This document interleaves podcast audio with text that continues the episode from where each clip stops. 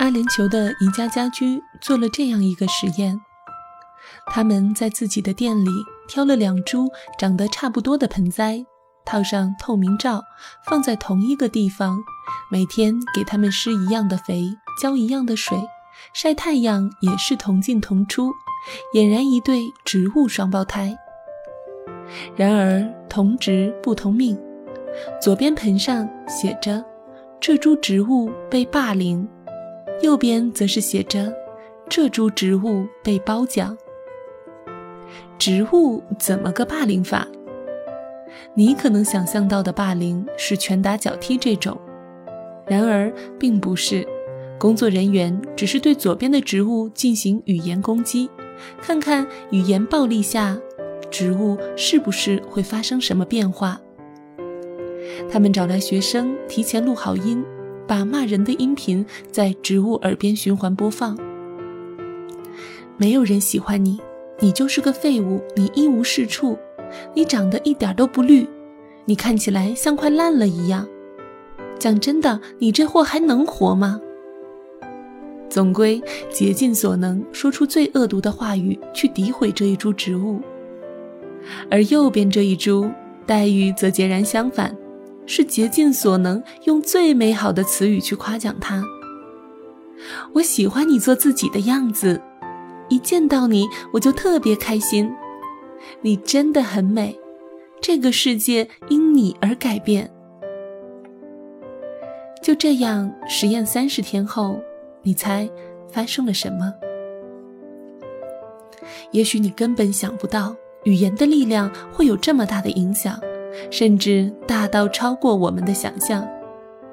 你猜的没错，左边那盆被言语暴力了三十天的植物，活生生给骂枯萎了；而右边那株每天被夸奖的，则长得好好的。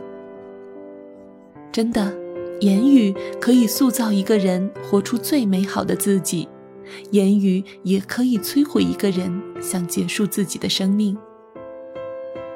前阵子就有这样一个故事：泰国一家便利店里，一位父亲嫌弃儿子整天无所事事，只知道玩游戏，直接冲儿子说：“有种你就别活了。”随后把上了膛的手枪拍在儿子面前，结果儿子没有一丝犹豫，直接扣动扳机，对准太阳穴开枪自杀。在中国国内。类似言语暴力引起的案件也频繁发生。一位高考发挥失常的姑娘，本来就已经极度沮丧，但不仅得不到父母的安慰和鼓励，结果父亲还给了当头一棒。考得这么差，怎么不去死啊？没想到女孩真的跳楼自杀，只留下一封遗书，里面写道：“让你们失望了。”这些新闻涉及到的是一个个年轻的生命，本该如花般绽放的美好青春，却因为这些看似无意的话而提早枯萎了。正如那盆左边被霸凌的盆栽一样，盆栽都有生命，都会因着不同的话语对待而发生出不同的生命景况，何况是一条条鲜活的生命。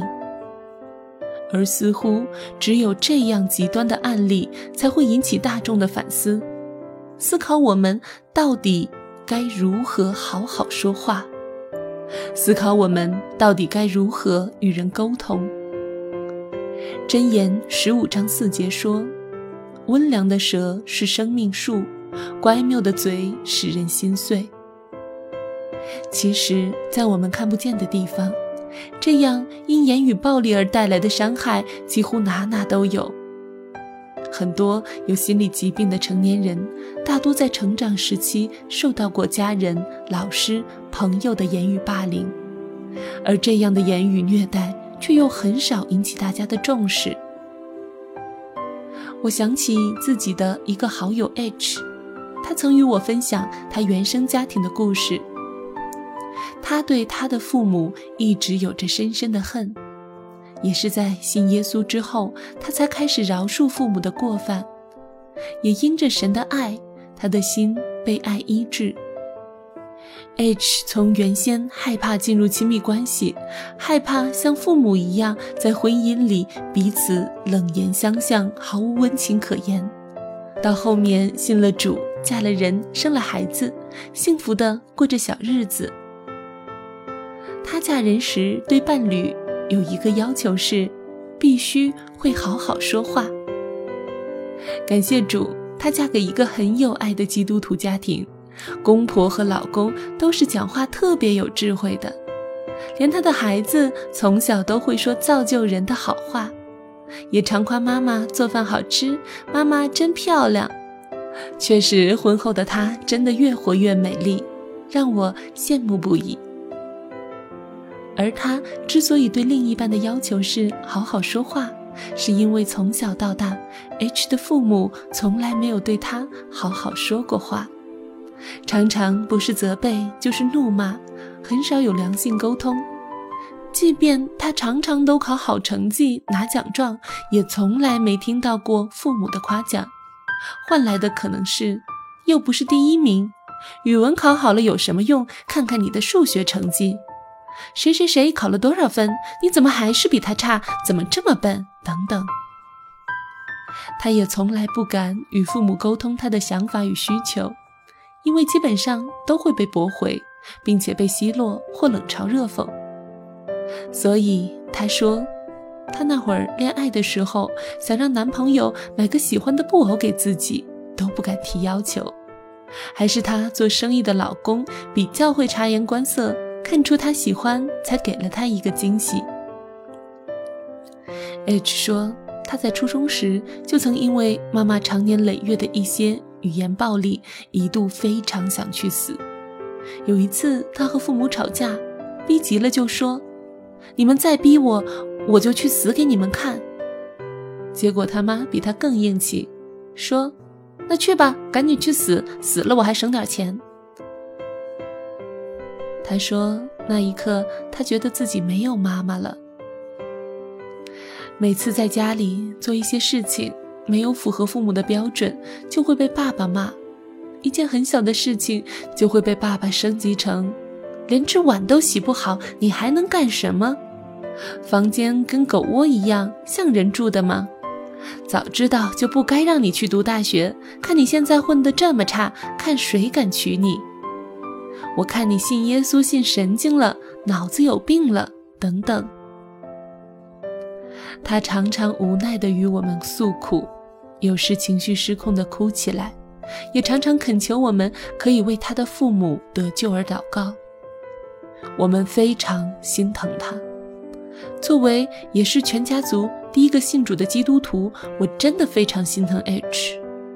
但我们其实也知道，人不认识神的时候，真的不知道自己说了做了些什么，甚至很多时候。伤害了我们爱的人，我们还浑然不知。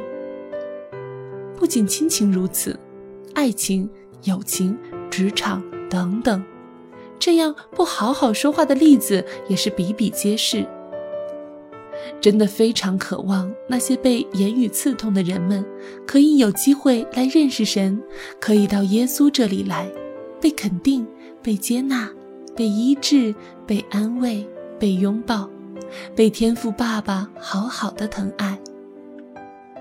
其实，在我眼里，H 真的个性非常好，聪明、温柔、多才多艺，而且很爱主。很难想象，在他父母眼里竟然是那样的评价。而且，我一直觉得，一般这样优秀大方的人，一定是非常自信的。但我错了。与 H 成为很好的朋友后，才慢慢发现，他竟然非常自卑，自我价值感非常低落。即便我们常常夸他，他都会怀疑我们是不是在说反话，就像父母曾经反讽他那种。即便他信主多年，有时候还怀疑他真的值得上帝那么爱他吗？所以。我真的在身边人的经历里看见，言语暴力可以对一个人的心灵造成那么大的伤害，甚至对一个人的情绪起到那么多负面的影响。H 说：“其实他以前讲话也是非常随意的，有时还会特意骂一些无伤大雅的脏话，还觉得很有趣，可以渲染气氛。但信主后，圣灵常常提醒他一句经文，就是‘污秽的言语一句不可出口’，只要随时说造就人的好话，叫听见的人得益处。”慢慢的，几年过去了。他发现，他讲话的方式和内容几乎都变成了正面的、建造人的，脏话一句都说不出来了。神真的很奇妙。对于 H 的经历，我也有着感同身受的部分。我也曾和 H 一样，因为父母语言的伤害，对自己有很多的失望和沮丧，觉得自己真的非常糟糕。但感谢主。我们都是蒙了大恩的女子，可以在这个黑暗的世界里被神的真光所保护。我还记得前年的时候，我曾给一位读者弟兄寄明信片，还记得他是一位骨科医生。当时为他祷告，领受神有什么经文要给他，就有一句感动的经文，是来自箴言十六章二十四节。良言如同蜂房，使心觉甘甜，使骨得医治。这句经文到如今依然给我极大的力量，也常常在我听到他人言语攻击的时候提醒自己，不要用不对的方式继续彼此伤害，免得中了魔鬼的诡计。要记得，上帝喜悦我们说造就人的好话。也喜悦我们常常用温和、智慧的言语去扶持软弱的人，安慰伤心的人，鼓励失败的人。箴言十五章一节说：“回答柔和，使怒消退；言语暴力，触动怒气。”也许我们没有办法改变他人如何说话，但我们可以先从改变自己开始。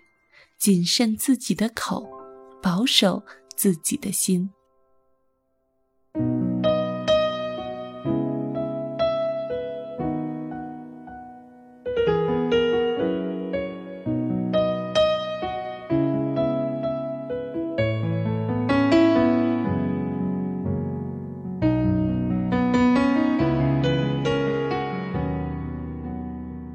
当美好与美好相遇。谢谢你终于来了，我是依然，我是木木，我们下期见。世界不能给我温暖的时候，我用星星抬起